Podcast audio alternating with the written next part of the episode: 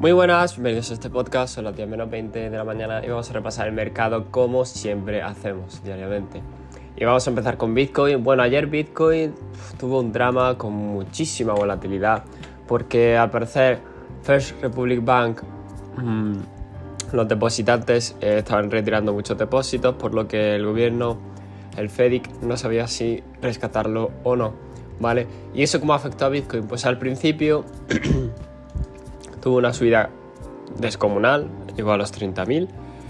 Luego tuvo una atrapada de los longs, una bull trap y metió un mechón hacia abajo, literalmente hasta los 27.000. Y luego ahora nos encontramos en 28.000, otra vez arriba. Eh, bueno, comportamientos muy normales. Esto no se puede operar en términos de gráfico, es totalmente volatilidad, hay que dejar que se desarrolle.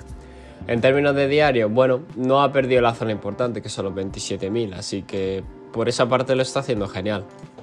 Vale, el resto de las criptos, evidentemente, pues con mucha volatilidad, la mayoría positiva después de la bajada de ayer, prefiero, ¿entendéis? Entonces es bastante normal. Eh, por parte de los índices, pues bueno, eh, estuvieron bajando, pero no mucho, ¿vale? El Nasdaq hoy apertura alcista, están rebotando en las zonas que dijimos, los 12.600, ¿vale? Esa zona de ahí. Entonces bastante bien. Mientras no pierda esa zona, seguirá intentando otra vez los 13.200, ¿vale? Eh, mientras tanto, el SP sí que se había resentido ayer bastante. Hoy apertura alcista, no mucho, así que yo creo que habrá que esperar a los mercados tradicionales a la apertura. Eso sí, el VIX se ha bajado hoy un 3%. Entonces, el SP, mientras no pierda los 4.050, con fuerza a la baja estaría bien si rebotara justo donde está ahora. Eh, por lo demás, pues bueno, el dólar sigue intentándolo, ahí siguen mínimos, la verdad.